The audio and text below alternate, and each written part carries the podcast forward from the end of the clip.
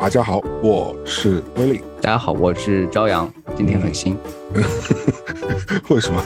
啊，我的意思是今天节目很新。对，今天节目更新的非常的那个与时俱进。欢迎回来，我们的一无所知 House。是了，你现在收听的是在北京的贵阳人朝阳和在纽约上海人我带来的新一期的节目。我们试试看，用不一样的视角看看世间的人事物，或者是瞎聊天，说说最新的电影。对的，我们今天又是一个番外啦。我们今天为什么要聊这个番外呢？就是因为我前天周四的时候去看了《上汽》，然后就彻彻底底被打脸了。所以我觉得，而且是那个按在地上摩擦那种打脸。这是一部之前我们都不看好的电影，因为太多信号放出来，觉得它一定很差，接近花木兰。嗯，不仅。不看好，而且非常的唱衰。当时我记得，就是好像是一期还是两期前的番外吧，我们嗯 特地点名批评了上期。对，从男主到他的整个预告片，还有透露出来的那些土气的打斗什么的。因为现在我我没看嘛，我透露一下，就是我现在还是处于一个没有看过这个片子，只知道预告片和他放出一些物料，还有那个男主在社交网络上那些土味十足的照片儿。所以我现在印象还没有完全掰过来，我我是站在对对，我还是在站在那个岸另外一边。虽然我没有说不看好，因为也已经很多信号放出来说，绝对是出乎大家的想象了。我本人就是重磅炸弹，因为我我你知道我那么刁钻的人，就是看完之后第一时间就跟你说，我们先围绕上期大聊两个小时吧。对，因为啊，我我自己是那个 AMC 会员嘛，我本来不是跟朝阳就是。在之前非常那个言辞确凿的说，我说我不要去看上期嘛，但因为我又是会员，他说每个月反正付二十多刀的一个会费，你其实就是每周可以在 MC 的院线下看三次影片，它也是不分那个杜比或者是 IMAX，所以其实是很划算的嘛。因为美国正常你看一个 IMAX 是二十多块钱一张票了，所以其实你就看一两部就把这个票会值回来了。我那天就是因为。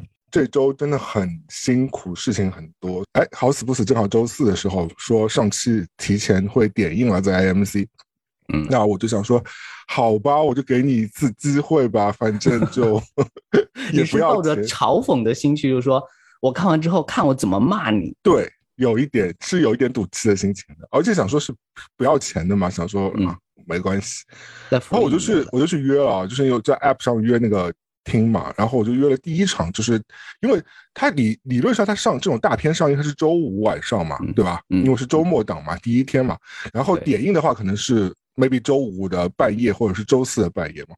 但这个其实周四就开始上了，就是其实是等于就我们国内讲超前点映吧，对吧？就是点映前点映，反正这套路嘛。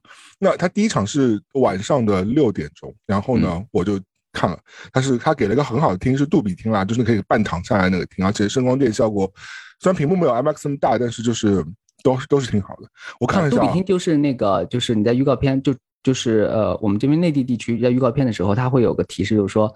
你看到以前看到的黑不是黑，对，这个才是真正的黑。就是美国版也有，美国版也有一一模一样，只不过是那个英文版的嘛，对吧？然后最后他会给你一句，呃，这个 project still on 嘛，就是他们还在继续的更新嘛，对，就每次都会放这个很蠢的这个预告片。但 IMAX 就是那个倒计时嘛，对吧？对对对，十九八，这是区别。我们真的很爱乱扯东西，你要把这个前提直接讲啊！我就在 App 上想要订那个杜比厅，点进去一看，几乎全满，我就好死不死就只能。哦，就有一个位置空着，就前第二排的有一个位置，那我就直接买了。我想说，哎哎，好像人气还不错哦。然后晚上我就去了电影院嘛。然后因为前一天是大暴雨，你知道前呃，就是周三的时候是纽约百年不见大暴雨，就是我们有个邻居家就整个水有进了三英寸的那个水，特别牛，厉害。而且整个大暴雨，你如果你看到我，这我给你发了一张截图吧，就是那个。地铁洪水一般的冲进来的那个照片，还是有点吓人。嗯，有点是是挺吓，而且死了十几个人嘛。那我想说，是不是地铁就不运转了嘛？因为大家有没有记得？哦，这期好像还没播。对，就是我们之后就会讲一个跟 跟地铁有。由于我们这期太新了，比好多其实已经录好的还要再往前赶。我们现在录制的是嗯一个穿越时空的感觉，就是我们把后面的事情都提前到前面说。对，没错，因为我们之前有录过一期，会我们在我们之后播，就是讲我有一次去看电影的时候，就碰到了地铁停摆的事情嘛，然后就导致很多很奇怪的状况。那这次我也很担心，因为大暴雨，地铁就可能出问题。哎，这次地铁非常的顺利，一切非常顺利。到到那里之后，吓到我，因为是我疫情之后看到第一次影院大爆满，真的是大爆满，就门口就是在扫码进去的人是排队的，然后这就让我觉得，哎，是不是上汽，对吧？好像人气还可以哦。嗯嗯嗯，然后后来我就看了看了之后，真的，我只能说真香定律。它是直的。嗯，对，所以这是我为什么去看的整个这个心路的历程。我们等下就会跟大家好好好好分析一下，说为什么我觉得我自己会被打脸。哎，你首先，我觉得你跟包括你跟我一样，或者跟广大的这个听众朋友们是一样，你对他先入为主的不好的印象到底来自于哪里呢？呃，我们先预习一下啊，就是男主的脸太不像我们通常认为的男主了，因为他那张脸类似于我们健身教练的那种嘛，你也不能说他 完全给他。定性了，你上次就用了那个我们街坊健身教练的脸来形容他，有一点啊，对对对对对对对，然后呃很眼熟，你也可以说是亲切感，但是就是以往我们在漫威的英雄类电影里面是很少看到这样一个面孔的，然后再加上刘亦哎菲之前，我我想我想问你啊，我想问你啊，就是这个男主本身啊，因为你刚刚讲到他的造型啊，那你有没有看过他以前的作品吗？任何一个有没有？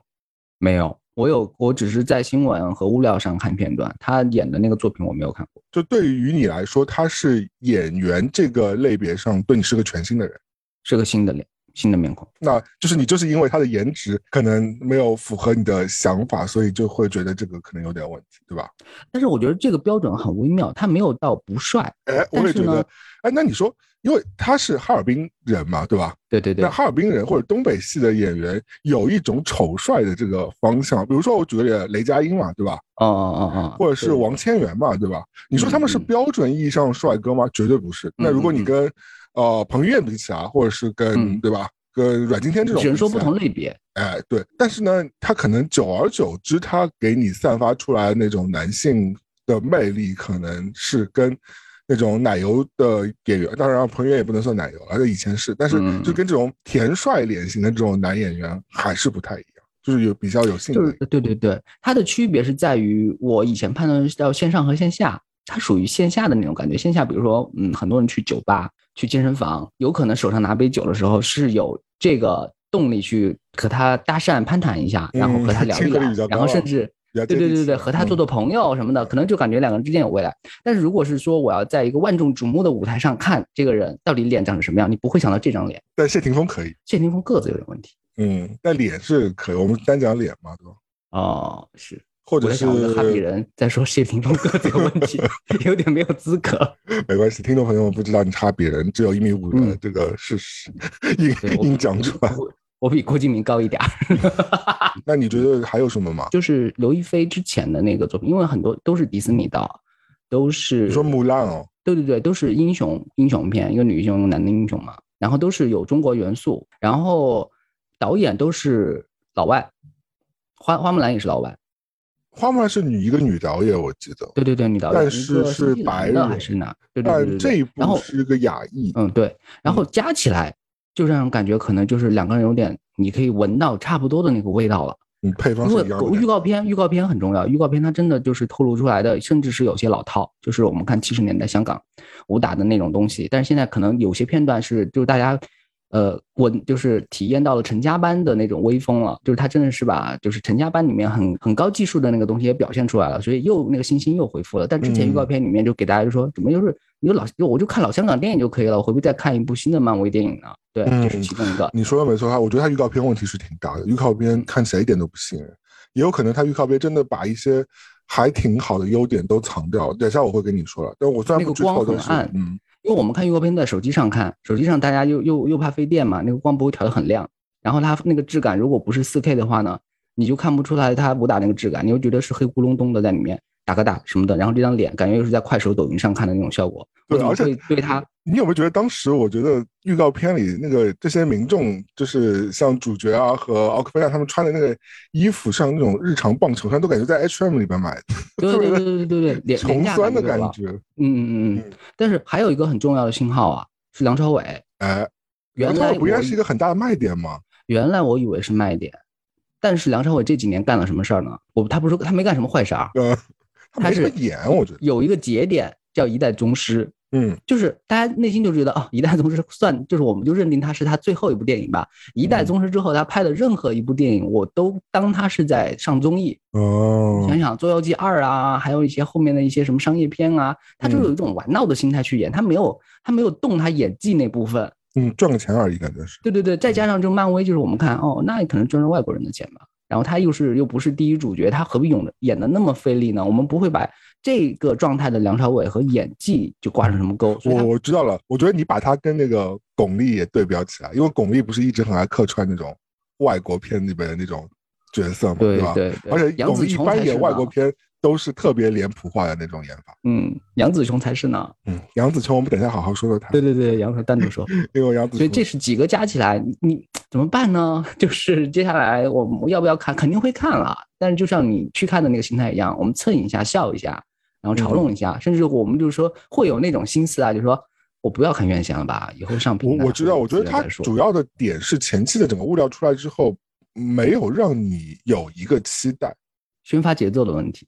但这个是他的故意的吗？他故意真的是把这个期望弄低低的。我现在看感觉，呃，可能也不是故意为之，就是因为前期有点拉垮。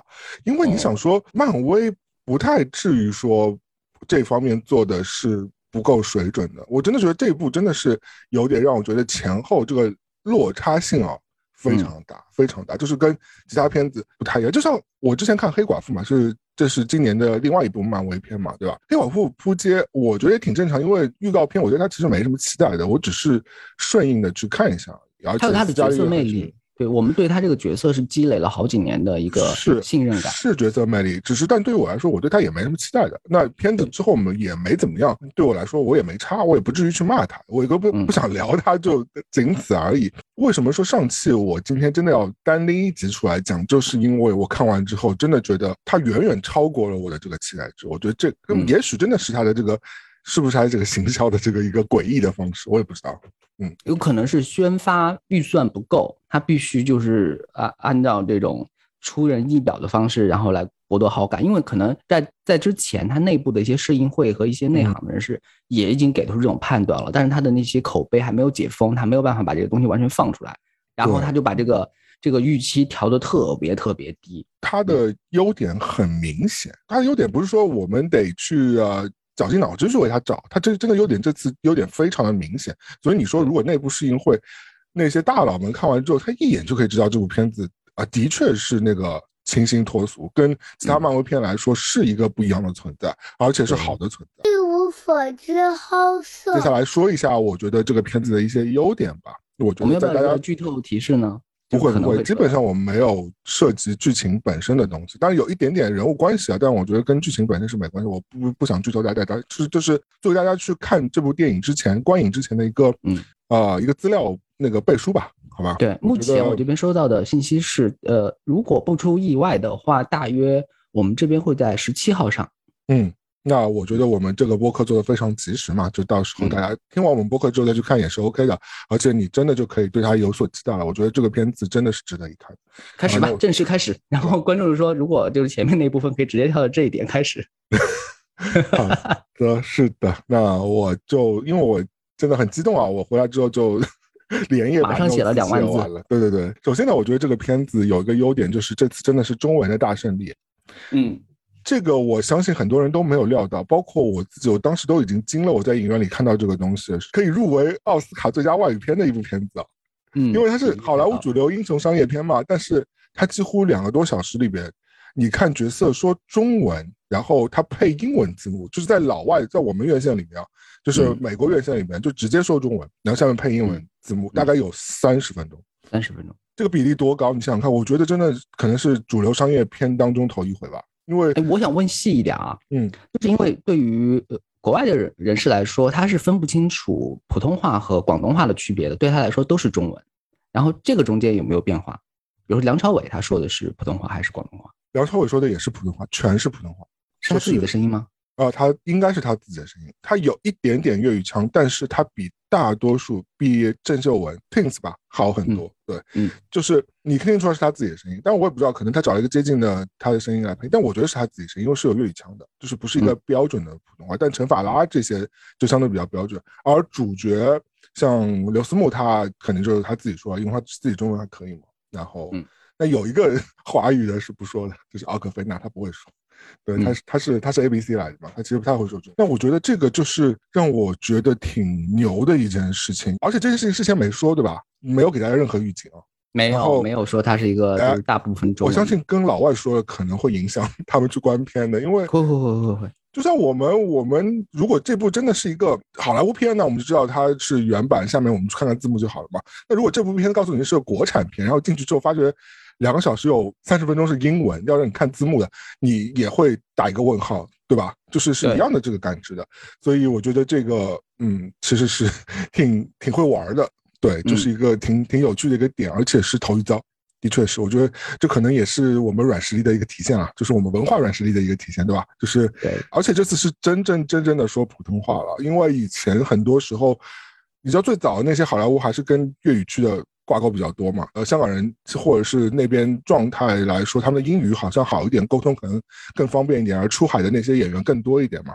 那这嗯次就是真真正正非常标准的普通话来跟你在剧情当中、对白当中，然后 OS 当中给你各种各样的给你表达出来，会出戏吗？因为我们看老外的，就是电影在里面说普通话说的很好很好的也有啦，但是说的很怪怪的也是占一部分比例。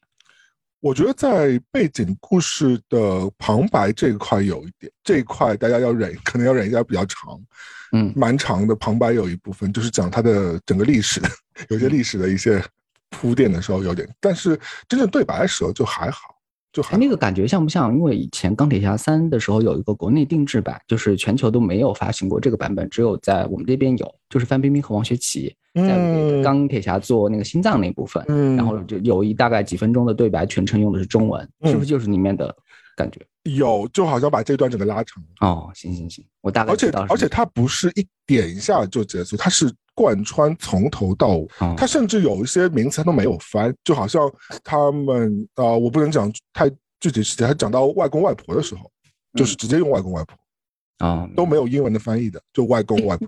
那这样一部电影其实是可以这么定性的，是一部带你爸爸妈妈去看，他们也不会反感的电影。因为一般爸爸妈妈不会看国外的片子，就是他们很讨厌看字幕，他们一定要听得懂。爸爸妈妈也可以看得懂的美国英雄电影，而且对，而且有梁朝伟，对吧？爸爸妈妈肯定会喜欢。哦，提到这个事情，韩国都疯了，你知道吗？对我看到了，你你说说看吧，你看到一些那个截屏说什么来着？对对对，他们完全没有提其他演员，就是眼嗯中只有梁朝伟。嗯觉得梁朝伟扭转了这部电影的，就是华人的那个英雄的面孔。他们是嗯。带着八九十年代对着香港电影人的那种由衷的热爱，然后再重新又燃烧了对梁朝伟的欣赏，并且是年轻人在在说他们的观感是多爱梁朝伟。而且是很疯狂的一些 言论，对吧？就是真的可以看出来大家好。夸张啊！他们嗯肯定是夸张了，就是你相对还更客观一点。就是我等一下会有那个讲到梁朝伟这部梁朝伟的板块，我们来认对对说一说。一无所知好色。那我们过渡到第二个，我觉得这次挺成功的，就是我要讲一些这次的选角的这个成功了，还是集中在几个比较重要的角色上面吧。那第一要说的就是我们争议最大的就是男主角刘思慕嘛。刘思慕，嗯，我觉得这次漫威想找的就是一个非常典型的华人界中的美队的一个符号形象，因为我觉得他还跟那种吴京的。就是战狼这种护国宝的这种形象不太一样啊，因为他是一个其实是打破现实政治和疆域的一种，就是基于纯的一种基于一种种族和文化的一个一个华人的超级英雄。因为嗯吴京还是有一点地域性和政治性的嘛，对吧？对对对，我觉得因为迪士尼嘛，可能就会想要打破这个部分，因为他是一个想要赚全球人民的钱嘛，所以要赚的是取平赚全球化。均值，他要啊取平均值，他不会选一个特别有特点的人，但是他他要选一个大家都能接受的人。嗯，但我就觉得说，就是他的他的打破政治呢，就是就我觉得打破国界呢，就是也是为了他的商业考量。我觉得，因为这个部分还是有挺多，对吧？呃对，高压线在那里的，就他不可能跟我们国内的这个创作者把握的那么好嘛，所以他就是他就完全创造了一个架空的一个华人超级英雄这个角色。然后在这个意义上来说，我觉得刘思慕基本上还是符合的。我看完之后，因为他整个呃，先说他的身体形象吧，就是他他的身体条件吧，他不是那种大壮，不是像那种美队啊，或者是那个海总啊这种大壮，但整个还是挺匀称的，就是那种标准的亚洲式的那种啊、呃精壮那种身材嘛。漫威的标准是所有的男性主要角色都是要有六块腹肌，不管你是壮的还是瘦的，从嗯，洛基还是到以前星爵是多胖呀，然后都给给他压成那个就是男主的标准。对他有他有了，然后而且这次他，我觉得他其实是符合还是整体亚洲审美风格，因为亚洲人相对来说比较含蓄一点嘛，他我们会欣赏身体的性感，但不至于说就是那种卖弄，你不觉得就是像以前像雷神这种，就真的安排他一个，我记得娜塔莉波特曼刚救他的时候，他直接来个脱戏嘛，你记得吧？对对，在沙漠里的时候，就是包括像美队也会有一些性感梗嘛，就是嗯让他半裸出现的这个场景是很多的嘛。嗯刘思慕这次安排他的半裸戏份不是很多，但就相对来说是合理的卖弄了一些身体的性感。那我觉得这部分其实一直是一些华语演员的死穴啊，就是嗯，特别是对老外来说，觉得华人不性感，或者是华人不擅长卖弄性感，或者是嗯嗯，所以这次我觉得他还是做了一些这样的就是设计，让别人会觉得这个人是有魅力。嗯因为之前就是在好莱坞那边打拼的一些呃华人演员，比如从李小龙开始，还是成龙开始，李连杰什么的，对哦他们在个的就是身材上是没得说的，可能都是练家子嘛，但在个头上确实是有一点点没有那么自信。那刘思慕到底多高？我觉得他在影片里看着也不是很高。而这个时候，我要提一提我个人的一个有突破性的见解，大家就是只是当我个人的一个可能看法也好，什么刘思慕，他如果穿上我们这边的一些深色的夹克，然后嗯你当他是一个二三线省长、区长的这样一个公务员的造型，我觉得他是可以胜任的，他可以可以出戏的，嗯，可以他。是就是那种就是长得很正，有他有正气凛然的一面嘛。就是你你突然就是一个镜头框着他，就说某某某区长到哪视察，说他是这样的，我是相信他的。呃，对，这就是我要接下来要说的他的这个身上的一个特点。我觉得他他可以把自己形象打造的很正，就是那种正觉的那种形象。我说那个正就是指说整体的感觉就是没有什么偏差，没有什么性格阴影，没有什么。你知道，你知道有很多好莱坞的，就是描绘亚裔的一些影片，就是很多都是那种。就是怪怪的那种，会有偏激感格特点，或者是好莱坞的有一些超级英雄，他也会给他设计出一些有一些奇怪性格，比如说星爵啊，或者是像蝙蝠侠啊、这种，都是有性格缺陷的嘛。那刘思慕在这一部电电影当中的整个表现啊，相对来说就是 没什么太明显的中规中矩，啊，中非常庸之道中规中矩。嗯，就像你说的，他今天演一个老干部也是可以的，就是对对对对对。嗯，比较中庸的一个角色。嗯，哦，那就是主旋律的选角眼光，漫威用到了，对的真的有做过功课的。对的，你那个你总结非常对，就是一个反蛮主旋律的，就是你不会觉得他是一个就很过了头啊很出格的一个演员，反倒是就是你记得啊，你没看过他以前的片子嘛？因为他以前他只有一部剧集是最有名，他是主演的嘛，就是超市。加拿大拍拍的嘛，《金家便利店》，因为他大加拿大籍的，然后一个一个等于说是一个情景喜剧嘛，就也是讲一个韩国后裔的一个故事，他演一个里边大儿子嘛，那那个里边他整个就是就是演一个低学历的一个小滑头机修工嘛，但这部里边他就变成了一个呆呆的男生，我觉得这个呆呆的男生还是比较符合这个他这个东北这个血脉这种感觉了，就是他自己的气质就带上来了，对对对对演的更自然一些。对对对，呃，刘思慕老师呢，他这个，因为我记得他是小时候才移民去加拿大的嘛，所以中文基础和英文基础都蛮好的，没有什么拉胯。他英文其实也听不出什么，就是呃不和谐啊，就是，然后中文也蛮纯正的，所以我觉得挺、挺挺可贵的。为什么呢？我觉得就是在李小龙啊，或者是你刚刚说的啊，成龙啊，或李连杰啊，或甚至是后来有一些。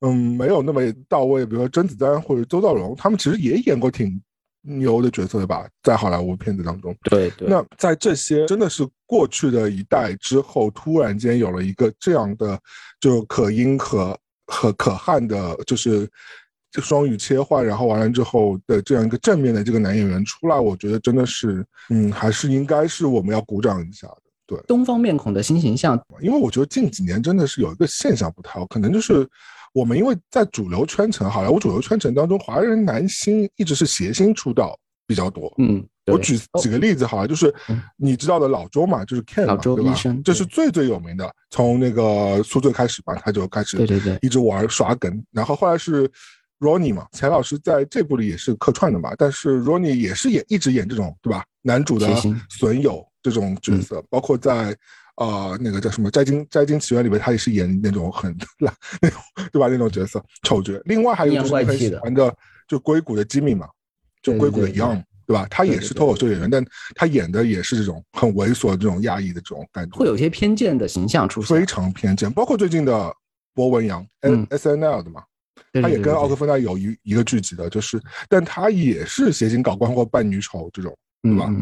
就是你觉得，呃，反观如果是呃好莱坞，你说推过一些亚裔比较正经的角色，有的就是《家庭奇缘》的 Henry 算是一个吧，但那个混血儿的脸太明显了。我觉得它比较东南亚，就不太像不不能代表中国，对吧？因为嗯，中国文化整个在东亚文化当中是算一个蛮蛮中心的一个位置的，包括日韩。你就说它没有那么周正，我觉得他不用那么中国，就是他代表华人可以，但是他其实有点很难代表中国，他脸不太中国。但就是我们这边呃最认可的，最就是甚至有一个时代是以它为好看的一个符号化的吴彦祖，其实也没有在北美他冲到这样一个就是预算的这样一个。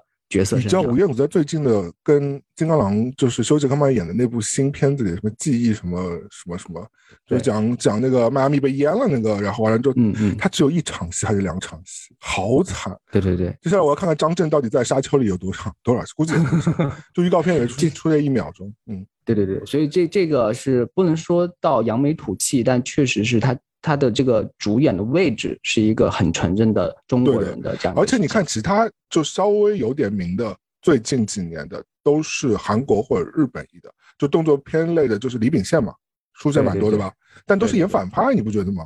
是反派肌肉男嘛，对吧？另外几个就是日本老面孔嘛，一直在客串嘛，就前野中信、真田广之啊，然后还有那个，对吧？那个那个叫什么哥斯拉里的那个叫博士，他们都已经变成那种 N N P C 脸了，就出来你就知道。就是他就是这个性格，然后起到一个剧情推进，他其实也不是对对对对，但是你就知道需要一个亚洲的面孔。对，你说那个真真人快打里的那个前野中信嘛，是不是该 P 嘛？对对对对，所以还是值得，真的是值得鼓掌。我们要值得期待这个电影。我觉得刘思慕这样一个标杆形象的出现啊，虽然很多人对他外表这个评评价就不太呃就褒贬不一嘛，但是我觉得他肯定会变成一个现象级的一个事件，因为。我们同比看一下，就是当时呃，漫威打造的就是另外一部片子《黑豹》嘛。虽然那个扎克维德他的主演就是去世了嘛，但是真的当时引起，包括现在都引起了整个黑人群体，包括相当一部分白人群体的对这个黑人超英和从此派生出来的这个怎么讲，这种荣誉感或者种族性的一种就是崇拜。我觉得这个挺挺重要的，认可度一下拔得很高了。嗯，所以我们对于就是那我知道，像漫威和迪士尼，也许真的是因为出于商业目的去打造这样种族多元化，包括它 LGBT 的超级英雄啊什么，它其实是为了只要多多揽钱嘛，它要平衡嘛，它要做一个正，它做做一个矩阵。我就想说他是商业目的嘛，因为他想讨好更多人嘛。但对于我们来说，我们可以从另外角度来说，他的确在打造华语的这样一个超级英雄这件事情上，他是帮我们做到了这件事情，还是挺重要的。因为我们是需要有这样一个形象。最后，我真的觉得说啊，就是刘思慕当时让我黑的点，就是在于说他自己的 SSN 有问题，他的 IG 啊，他的微博啊，就是非常的土味油腻。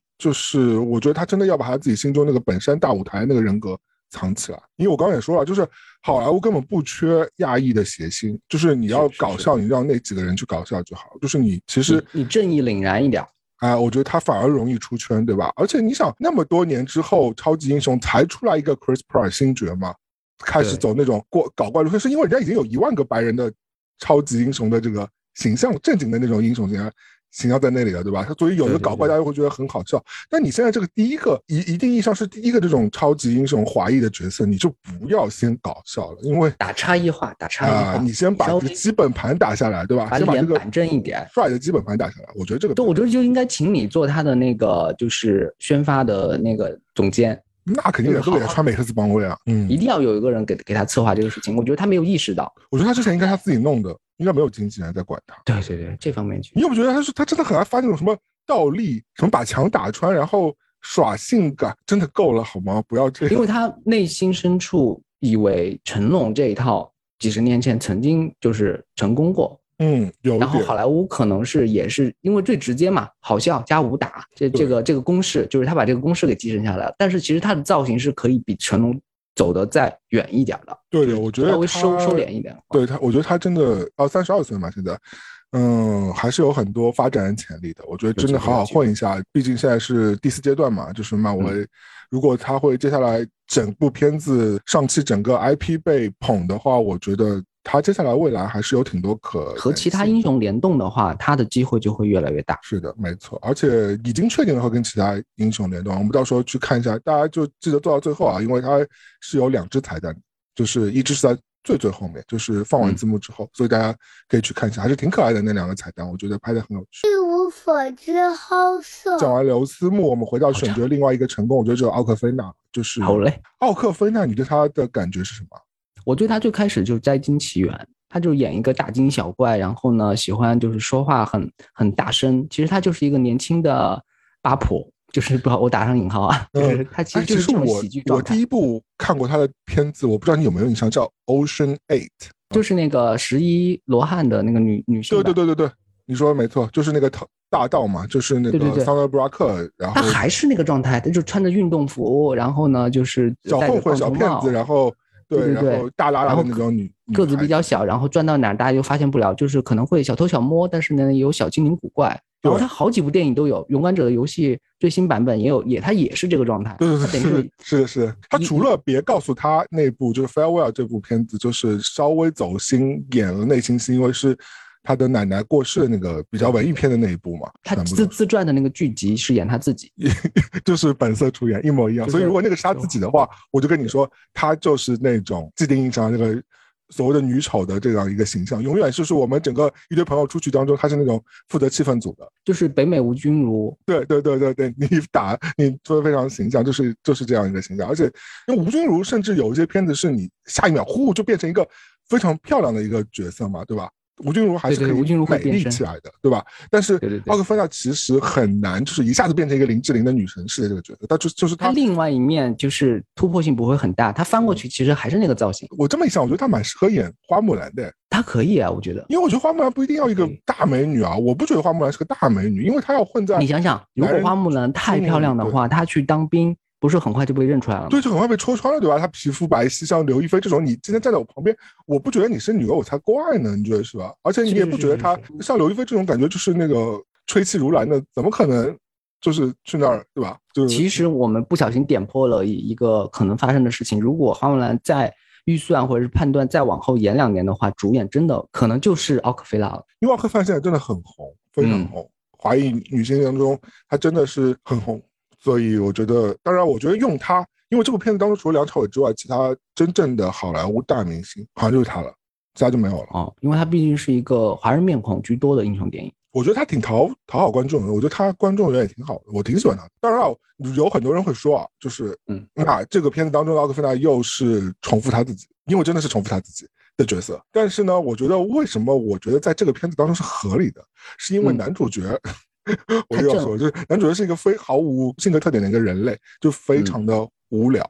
如果他没有这样一个女伴儿去给他平衡一下，更有血有肉一点的话，那整个男主角就显得非常的傻逼。但是你这么形容起来，就是在我看起来，他就是一个女流氓和一个公务员的故事。就抛去所有的英雄元素啊，他就是一个女流氓，然后搭讪上了一个公务员。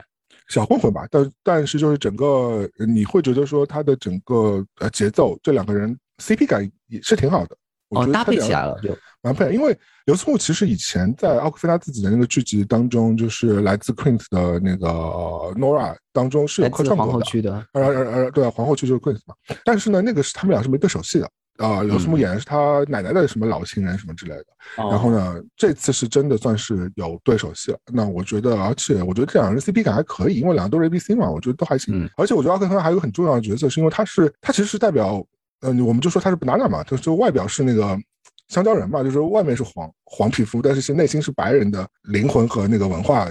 传承嘛，因为他是在美国出生的嘛，我觉得他作为这样一个过渡，其实是蛮好把华人的影片的华人的部分和欧美的文化部分做一个润滑和过渡的，我觉得蛮重要，就是一个呃美国观众也是一个桥梁，中国观众也是个桥梁，因为对吧？他有中国人的脸，然后他又有美国人可以熟识的文化，所以他这个过渡和润滑是蛮必要的，蛮必要。就是他以后的作品更值得期待，就是拉起中美之间的文化桥梁。这我们一下子变成那个外他现在也是啊，其实你看他 farewell 那个，就别告诉他，不也是吗？对对对对，就已经在做这种工作了。我真的觉得她是一个观众缘很好的女演员，你不觉得吗？你不你不太会讨厌她的吧？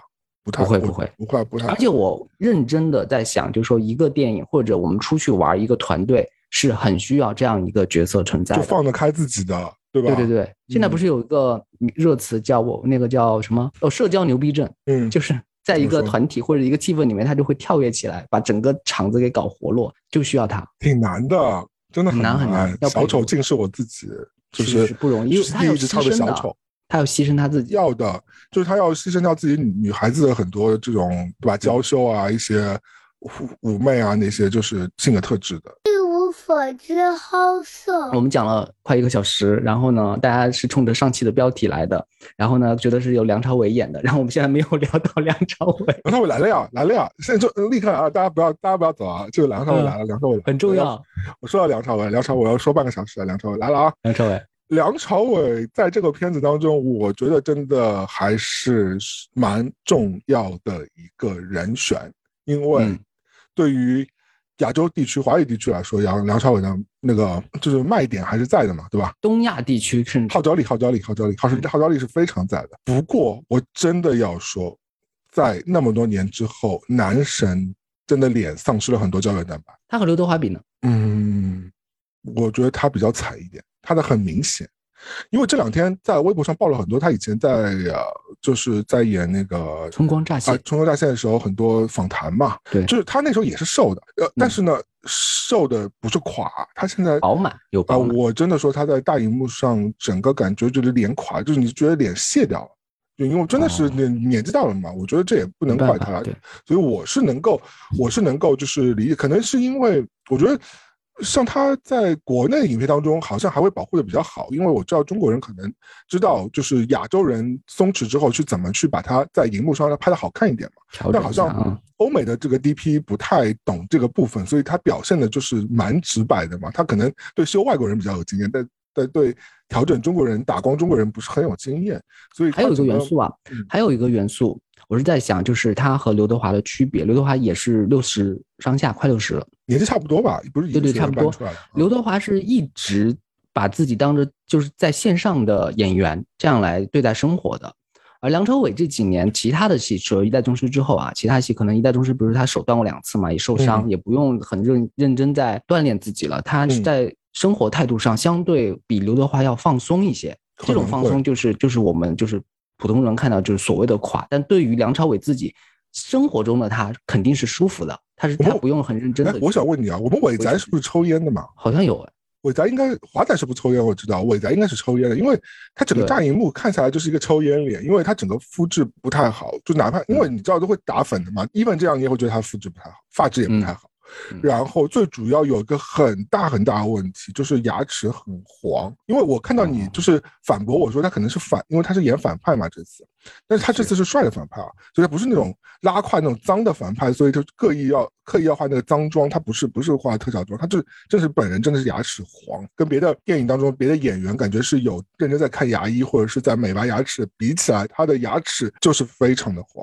然后眼那他白也是有真的是在点投入生活了，有一点说。所以我觉得这一点是让我觉得挺遗憾的，因为我觉得他可以更帅一点。如果他可以可以更帅，但你说这些东西其实都是后期可以，或者是你稍微弄一弄就可以解决的问题，为什么我觉得没有顾及呢？我觉得大家听众朋友老美重视程度不够。我包括他自己吧，我觉得听众朋友如果听到我们讲完这段，是不是也可以大家大家去看一下，到时候然后跟我们讨论一下，是不是跟我有这种一样的感觉，还是说是我自己就是自己瞎想这个部分的东西？我觉得，我觉得我韩国那边已经疯了，韩国那边对他的评价不是已经有点偏执了吗？那个对，极度的夸张所以，所以在我讲完那么多他荧幕的形象缺点之外，你看他还是非常有魅力。我是觉得他这个角色是非常有魅力的。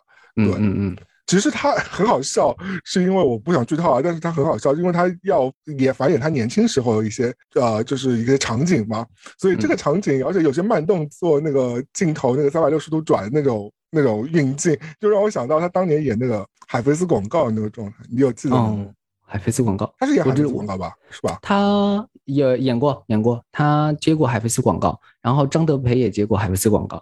张德培现在他是他前辈了。对对对对对，九几嗯年出头的。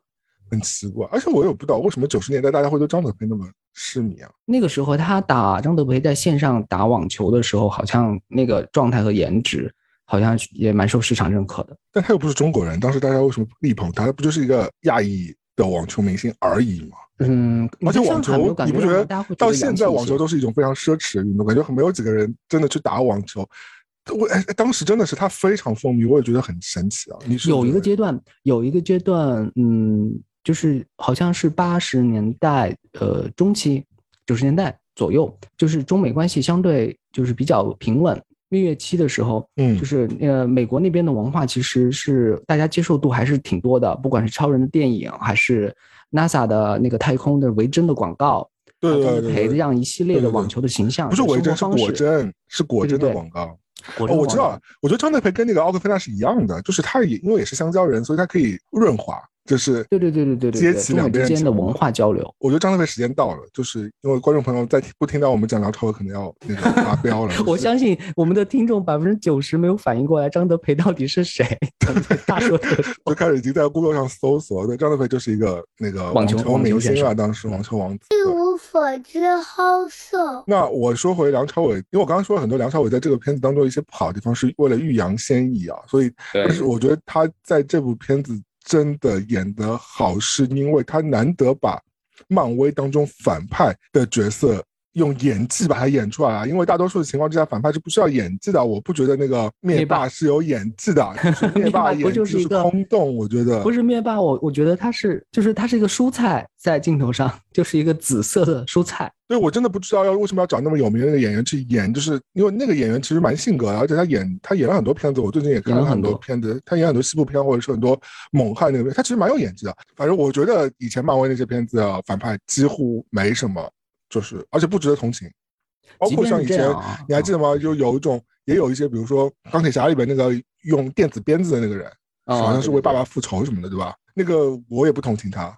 包括像九头蛇，你根本也不会同情他，对吧？红骷髅什么的都想满赶紧消灭，赶就。赶紧要要死死过死远一点去。但是他这个角色，因为一方面他是一个反派，但不是那么坏的反派，他也有合理的，他其实是，嗯，我要我要剧透嘛，他其实是为了宠妻去导致他误入歧途的。然后、对，所以他是一个有血有肉的角色，而且他作为他宠妻之外，他。他有那个杀戮的一些小小的性格，当然他也会归结到说是这个武器让自己变疯魔的，就像像我们很多就欧美设定当中一样，所以就是你也不能完全怪罪他自己是一个坏蛋嘛。同时来说，我觉得他让我为什么觉得他有血有肉，是因为他演出了一个父亲的角色，因为他是上汽的老爸嘛，文武嘛，哦？是是是，他演出了一个就是控制狂和偏执狂的一个感觉，因为我觉得百分之五十华人家庭感觉都这样吧。因为我爸哦，大家看的时候觉得生活中有这样的人，就是但是在之前看电影的时候，灭霸不会出现在我的生活里我觉得灭霸不像我爸，或者不像我的一个朋友什么之类，但是这个人就会感觉就是我爸好像有时候也是这样的，是不听解释，就是嗯不由分辨，然后就是儿子他说了算，一言堂。但其实他已经有点过时了，他已经、哦对吧？他已经被时代上一代了有点抛弃了，但他自己没有觉察到，他还是觉得自己是一个自己还是在他三十岁的时候、四十岁的时候那么嗯可以运筹江山我有，其实不是的，嗯对，所以我觉得这部片子给给伟仔花的这个钱是非常非常值当的，有性价比的。因为他演技真的是还是有很强的说服力的。哎，我帮漫威找补一下吧，《复仇者联盟疯狂在吹海彩虹屁了，你为什么还要找补啊？因为我们之前在说他对反派的那个塑那个塑造太太单薄了嘛，但是漫威从第一部复联的时候，但我我判断是角色的魅力和演员的功劳，就是洛基。复联第一部的时候，洛基其实是反派嘛，啊，对对对，但是因为这个演员本身的那个魅力值，让漫威就是把他慢慢慢慢掰成一个，现在好像是把他当成一个也是一个主角的世界观、宇宙观，甚至是第四宇宙最最关键的那个衔接洛基宇宙什么的，他把什么世界平行宇宙的时空完全打开了。这这个就漫威在反派上也花了一些功夫了。我觉得抖森这个演员啊，在他其他的电影当中，他嗯是有一些演英国，你看得出来那种英国学院派的演技的，是中规中矩的。但是他跟梁朝伟这种丰富的、非常非常有层次的演技嗯，是不一样的。有差距。你感觉说杨朝伟的演技真的是有层次的，他层次到就是非常的细腻，就这种细腻是你真的会背脊发凉，你会觉得哇，真的太会演。你是抱着来看漫威英雄电影的那个初心，甚至有点想嘲讽他的对心态进入电影院，但是你在电影院看到了一部你可以称之为作品的电影，所以你的那个那个分才能拔得这么高。对对对，因为你说如果你说都森，他如果跟海总这些人比起来，他演技当然好的了，因为他有他有 background 的那些故事啊。那海总有什么故事啊？不就是死了爸爸，然后完了之后就是演那些你知道悲情英雄，这个最好演啊，就大雨中狂咆哮一下嘛就好了呀，就是不需要什么演技的呀。就洛基本身来说，他本身他的那个背景比较复杂，所以他要演出一个叫叫若即若离、若有若若无的这种状态，所以当然这个角色本身的设计会比较好啊。当然我也说洛基的这个个人剧集还是挺好看的，但是跟梁朝伟这种丰富的这种非常经验派的演法是不一样，真的是演了那么多部戏，那么多年对他肯定就是不辱使命啊，对他他没有没有辜负。没有辜负我们的期待。一无所知好色。另外一个，我跟你说，没有辜负我们期待的人，哎，是我完全没想到一个人，陈法拉。法拉姐，我昨天去查了，因为我昨天我在跟我们潮流一个李老师在聊天嘛，我说陈法拉可能是你的菜，因为他很喜欢这种港女的嘛，所以我说，哎，陈法拉应该是你的菜，因为陈法拉在这部里，我没想到那么好看，非常好看，就是好看到让我觉得鼓掌的好看，就他一开始出来的时候非常惊艳，但她是配角是吧？他他，但是他是一个非常，他上汽的妈妈，对不对不起，我那个 我又剧透了。但这个片子里能演上汽妈妈，除了她就是杨紫琼吧，那 对吧？她是上汽的妈妈，我要告诉大家，对。但是就是我不剧透啊，但反正她是一个非常重要的一个线索性的人物。她虽然是一个配角，但是她是贯穿整部电影的，非常重要。对，她就是保养的很好，保养的非常好。然后我觉得他以前在 TVB 的时候真的没那么好看，我没觉得他很好看，所以我以前没有迷过他。我以前是迷过陈慧珊的，嗯但我觉得他一直以前感觉这种他演这种角色都是被陈慧珊这种人压着，对吧？嗯，因为他们他们是非常同质化的这种角色的形象批。量批量出产，而且那种就是拍摄方法不可能，除非是本色已经非常美丽，整个再粗糙的镜头也挡不住的那种美丽，你可以跳出来。如果稍微有点缺的话，就被压着了。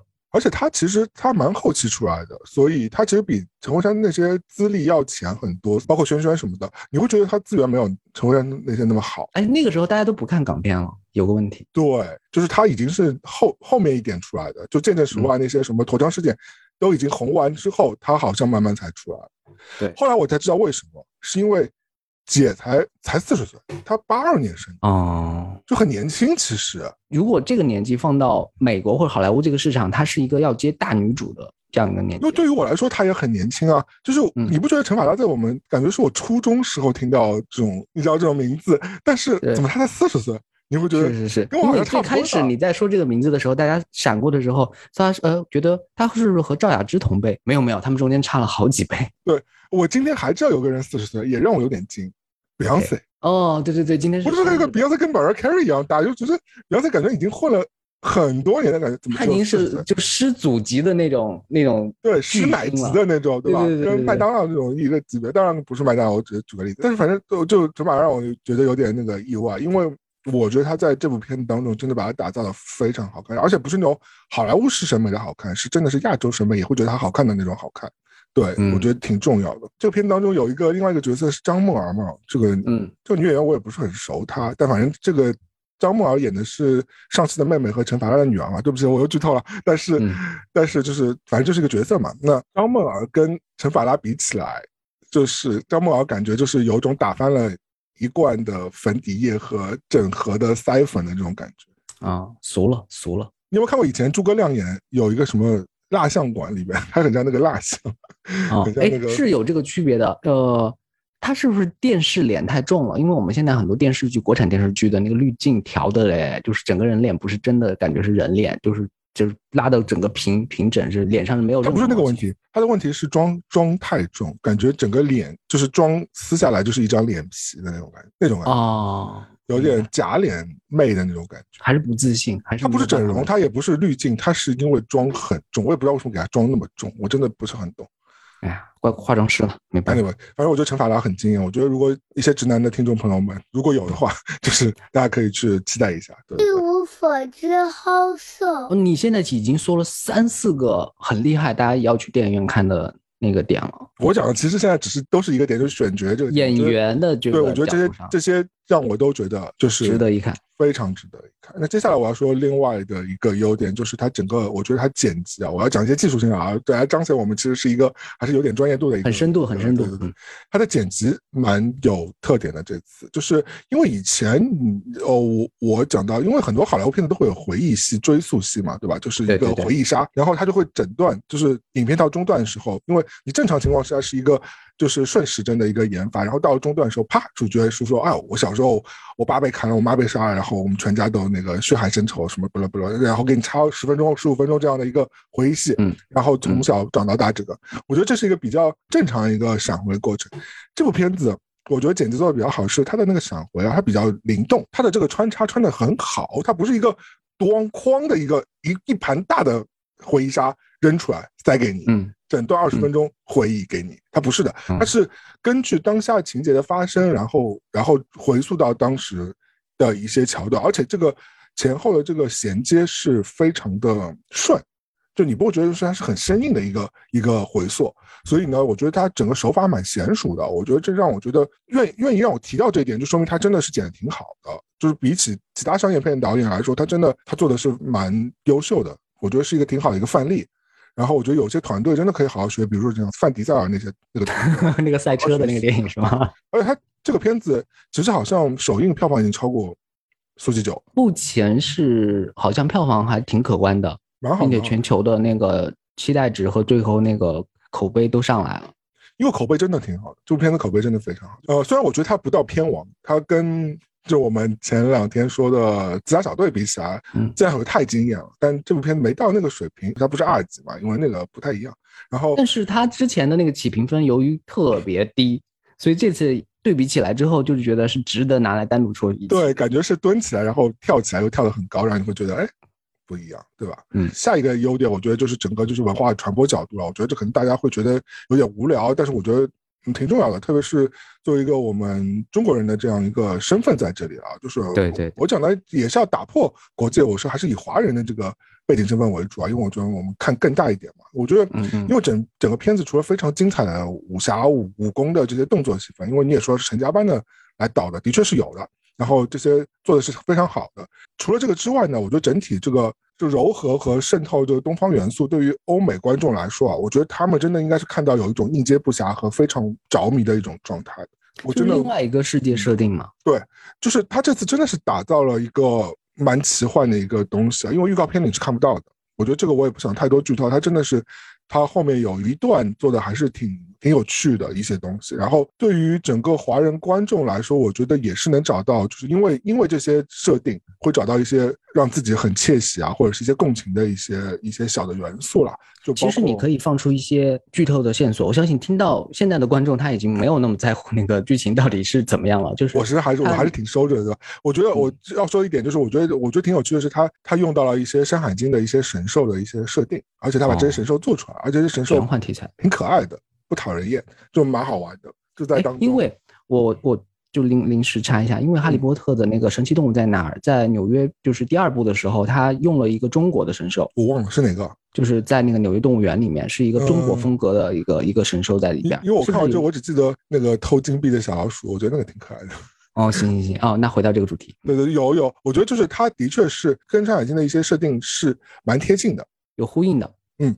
就是它这个设定其实是整个来说是比较合理。另外来说，这次是好莱坞主流电影就终于终于终于终于终于终于终于终终终于开始就是真正对西方文明之外的这个文化和文明啊，特别是这种华人文化和文明有了一种开始尊重的一个姿态。因为我们一直就诟病这件事情嘛，就是它是包括像花木兰的时候，它也是一种奇怪的角度，对吧？一个对对对，一个猎奇，嗯，它是猎奇的。对，因为这部是。主流商业啊，超级英雄商业片嘛，当然会有一些西方视角，因为毕竟是好莱坞拍的，然后也会有一些东方文化和对东方的这个社会关系的一些小小的曲解啊，我觉得这也挺正常的。但整个姿态你会发现他是放下来了，就是不是那种有看出尊重了，对，不是那种白人居高临下的那种，就是这种，而且有奥克菲娜这种加持和润滑，我觉得整个感觉让欧美观众接受起来也不会那么的生硬，因为人的本质。虽然文化不一样，但本质还是一样的，对吧？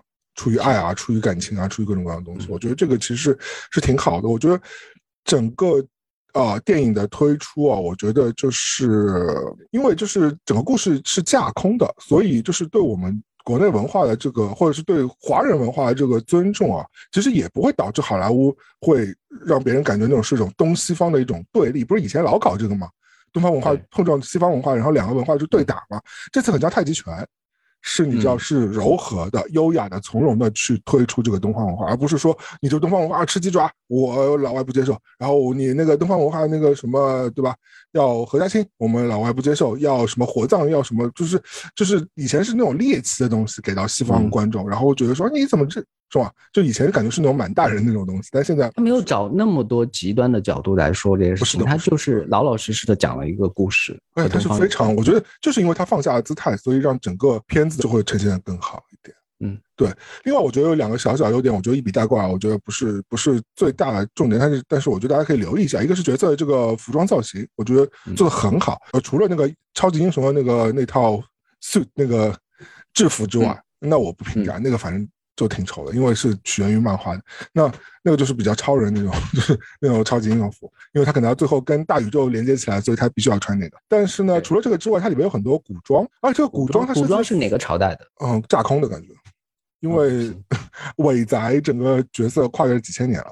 就是，哎呀，我剧透了，不好意思，不好意思，不好意思。他应该那么老了，对吧？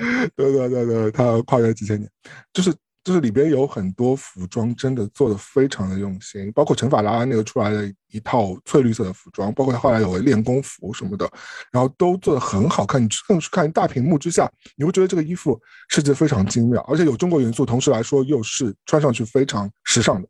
另外，我要提的是刘思慕有一套，就是你你，我觉得。当然，你也会想要去买这套的，就是他有一套是嗯跟杨紫琼在练功的时候，有一套叫一套是斜领的一个开口一个太极练功服，那套服装真的很适合，就是做瑜伽或者是甚至于你就是看展览的时候，因为比较中国服饰嘛，就挺好看的，因为它是斜领的。嗯然后你到时候就留意一下这套，我给你现在埋下埋下了这个 hook，你到时候就线索我去看观察一下对对对，还有个小的元素就是音乐，我觉得音乐这次因为是呃 Baba Rising 做的嘛，就是一个在 LA 的就是华人厂牌嘛。就包括哦。像马思唯什么的，这次其实在原声音乐里面都是有出现的，所以这个整个，而且这次用的呃，它主流还是 hip hop 嘛，就是但是是中国人做的嗯 hip hop，、相对来说整个节奏感啊，然后现代感是蛮到位的，因为整个片子相对来说比较年轻 for Z 时代的嘛，对吧？就是整个节奏感是很强，因为现在大家还是比较喜欢 hip hop，但同时来说它很有趣，它在它的有一段背景音乐里面用了邓丽君版的《水调歌头》，啊，因为这个音乐和旋律一出来，在场只只要有东方血统的人听了之后就会有共鸣。你说所有人都听过吗？就是那个明月其实有的，王菲也唱过。对对对对对，那个嗯调性就是穿越了几十年嘛。对对对，那首歌我也觉得挺优美，反正 anyway，反正、那那就是音乐的部分，它不是一个老外在揣测东方人到底是怎么想的，而是真的是有东方血脉的一群人在对，而且用而且现代的音乐在对，就是 Z 时代重新反馈出来的，又结合了西方音乐和东方音乐的感知的一个东西。那是值得一听的。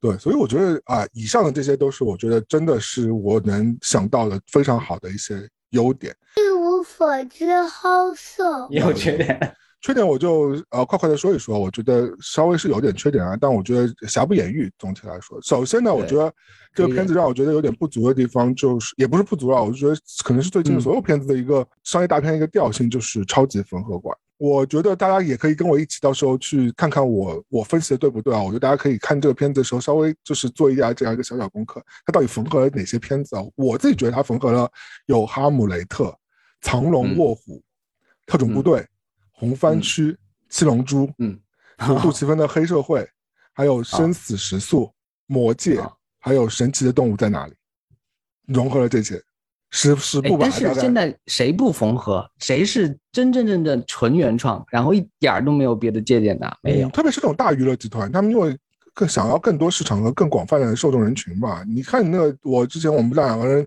呃我狂骂的那个《丛林奇航》不也是吗？就缝合的有点对飞上天了，这个。但这个其实即便我们那么喜欢看的那个自杀小队，他为了把那个小丑女写进去，他和那个整个主要的情节其实是很生硬的。他就是为了就是把小丑女的戏份给撑大，就是觉得高层觉得这个部分我要大卖，我要把它塞进去，你必须得有。嗯，但我觉得这次呃有一些它是缝合啊，但是我觉得有一些感觉也挺像致敬的，就包括像对藏龙卧虎这个致敬啊。有竹子戏吗？竹子戏很多，李安看了要大受震撼。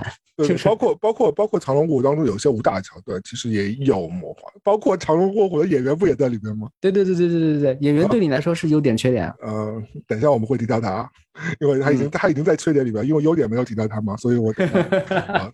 然后反正就是，我觉得有些东西是致敬的，然后但 anyway，反正它是一个挺童话化的东西，但至少它也能吸引你眼球。反正就是，就是我觉得对我来说可能是一个小小的缺点了。第二来说，我觉得它 B 剧情 bug 挺多的，真的挺多的。就是，嗯，那就看看我们要不要吹毛求疵啊，因为它也不是冲奥片嘛，对吧？它也不可能是冲奥片，所以就就随便吧，whatever，反正就是有些 bug，漫漫漫威哪部没 bug，对吧？是。然后另外就是。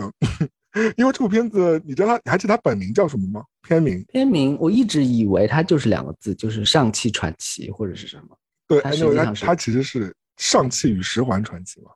就上汽是上汽，十环是另外一个元素。十环是他就是传承下来的，就因为预告片已经说了嘛，就是他跟他老爸其实都是十环的一个继承者嘛，就是他们俩家族里有这个十环，就是一个武器嘛，就是。就手镯嘛，就是一边舞。就是大家说这个造型和大概武打的灵感是来自于功夫里面那个娘娘腔的那个男士。对，就我怎么说？我觉得包括看完之后，我就觉得这是一个非常小家子的武器。哦，你懂我意思吧？就是就像一个手镯，你说手镯就是一个暗器嘛？暗器对于我们整个了解武林和武侠人来说，暗器不是不入流的呀，对吧？就是它不是一个刀剑，或者是甚至于你说 TV 版那个《神雕侠侣》的金轮法王那个金轮，至少也挺霸气吧。它是一个霸气的一个，就是一个真正的一个武器，可以斧子什么的都对吧？就我觉得这个都行。它是一个搞偷袭的武器。对，它就是个暗器。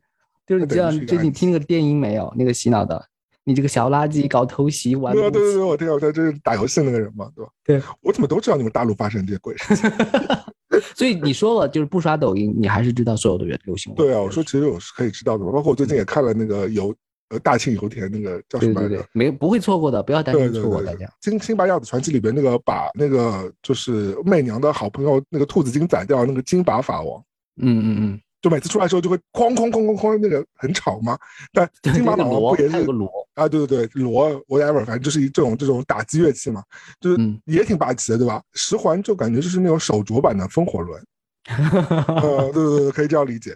没有那么威风，但是确实就把它作为主要元素。我们我们我们这边可能会认为是那种大砍刀啊，或者是像雷神之锤啊这种。对。对对对，你想雷神那个锤子多帅啊，对吧？就是或者是一个手杖多帅，哎呦，这个小镯子我真的。我们想这个镯子和雷神之锤一一搏斗，我们内心都没有多少底气了。如果他们是镶钻的，是 Tiffany 的，那或者是卡地亚的也行。我们是要卖吗？因为他因为他最后他最后他变成橘色，不好意思啊，我知道，他变成橘色就很像那个卡地亚那个玫瑰金的那个镯子。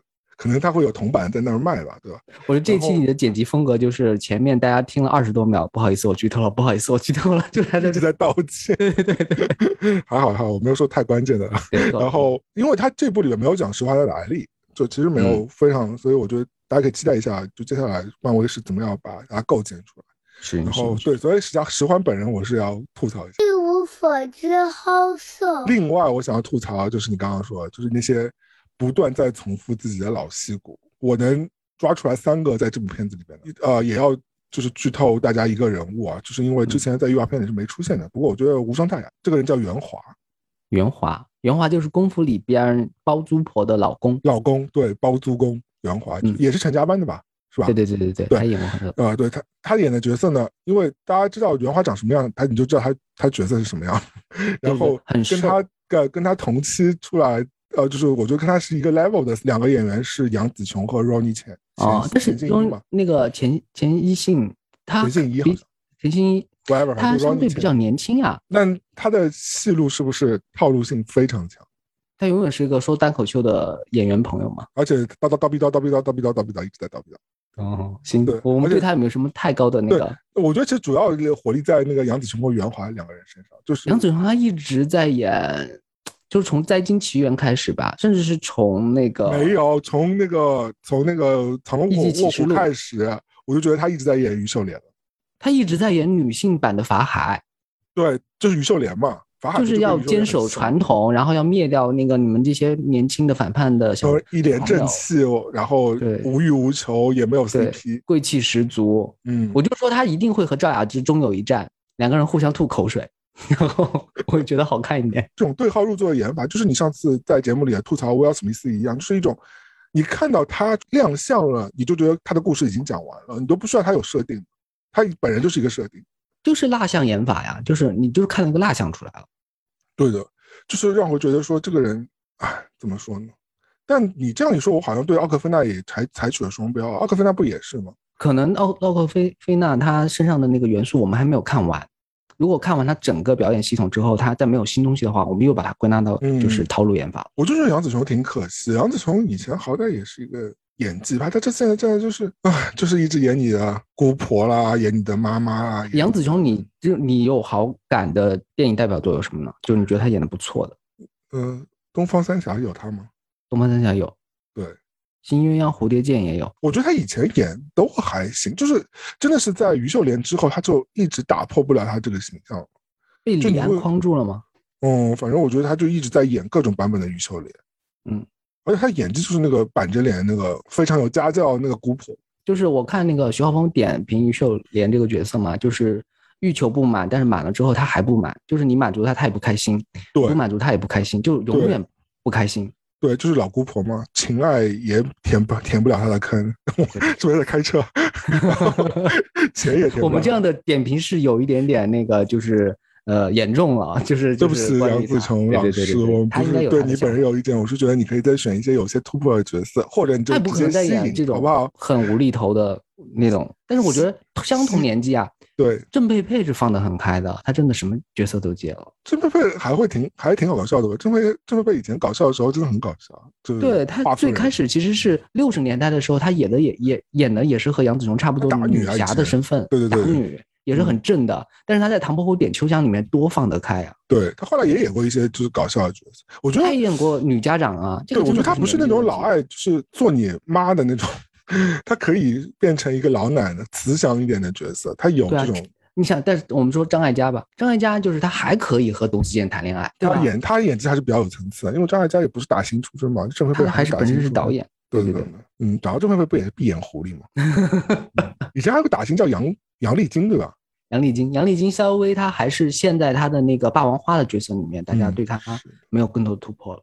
嗯，好的，我们已经扯扯扯到别的东西，就说明我们已经这趴已经快讲完了，聊完了，我们花了一个多小时，真的，我把上期我觉得好的坏的都给呈现给大家了，但没我觉得这期够了，完全不影响就是大家去观赏，然后还会有惊喜，还会有惊喜。我觉得就是，如我这边看完之后，还会在之后的节目里面和你再复盘。就是 call back 一下，对吧？对对对再，复盘一下一下。。嗯，因为那天我在看上汽的时候呢，我就在那个影院排队买饮料嘛，就是、嗯。就进进场之前就看到一个黑人大哥走过去，然后嗯。身上穿了一件 T，然后印了上汽的 logo，我就觉得还哦。蛮开心的，因为他是一个黑人大哥嘛，然后你就觉得完全没必要买。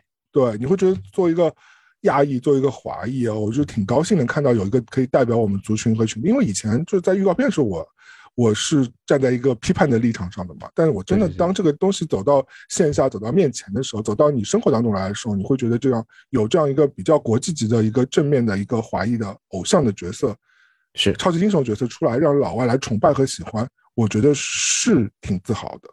嗯我觉得迪士尼这这一招是走的挺挺聪明、挺对的。